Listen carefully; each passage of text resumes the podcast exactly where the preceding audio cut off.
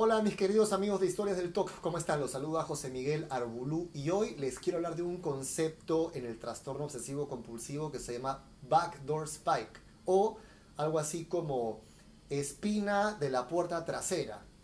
¿Qué significa esto? Dentro de la terminología sobre el trastorno obsesivo compulsivo en Estados Unidos, se habla de las spikes o las, eh, los picos eh, las espinas, los picos sobre todo, los piquetes, eh, que son esos detonantes que te producen ansiedad, esos spikes, esos, esos picos en los que un pensamiento o una emoción o una, o una imagen o una sensación física produce eh, la, se, vuelve obsesión y produce la compulsión. Pero conforme tú vas avanzando en tu proceso de, de, recuperación y de aceptación de todo lo que va ocurriendo, conforme te empiezas a exponer a aquello que te da miedo a través de la terapia de exposición con respuesta controlada, la ansiedad como respuesta empieza a reducirse, es decir, te empiezas a exponer a la idea que te daba miedo, a la imagen que te daba miedo, a la emoción que te daba miedo o a la sensación que te daba miedo. Y la ansiedad con el tiempo, conforme te vuelves mejor exponiéndote, se empieza a reducir hasta que llega un punto en que probablemente ya ni siquiera la sientas o la sientas muy tenuemente. Pero acá viene lo interesante de cómo funciona nuestro cerebro. Aquí a veces se da un fenómeno que es justamente el backdoor spike, es el pico la espina o el piquete trasero, que es decir, que tu cerebro de repente se empieza a asustar porque ya no se asusta.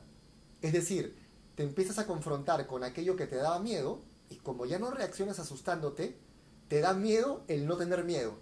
Te da ansiedad el ya no sentir ansiedad te empiezas a cuestionar y a rumiar sobre por qué ya no rumias y cuestionas como antes. Y eso vuelve a producir un loop. Esto, según los expertos, es un aspecto normal del proceso de recuperación. Ese momento en que a lo mejor tú ya venías trabajando una exposición y venías sintiendo una bajada en la ansiedad y de repente algo ocurre y, y es, oye, estoy sospechosamente bien, hay algo mal acá. O a ver, voy a fijarme. Esos momentos en que de repente ese oye, no, nunca había sabido lo que era sentirme en paz, qué miedo. Eso no es una recaída, es un signo de que estás avanzando. Y es cuando más debes mantenerte en el camino de no compulsionar, de decir, ok, es parte de, mi cerebro se está recableando, está reentendiendo el mundo, está llenando vacíos que ahora están apareciendo, porque ahora mi identidad ya no se está definiendo en base a soy la persona que se siente mal, ahora empiezo a entrar en un estado en el que puedo hacer cosas más allá de cómo me sienta. Y hay partes de nosotros que le tienen miedo a eso.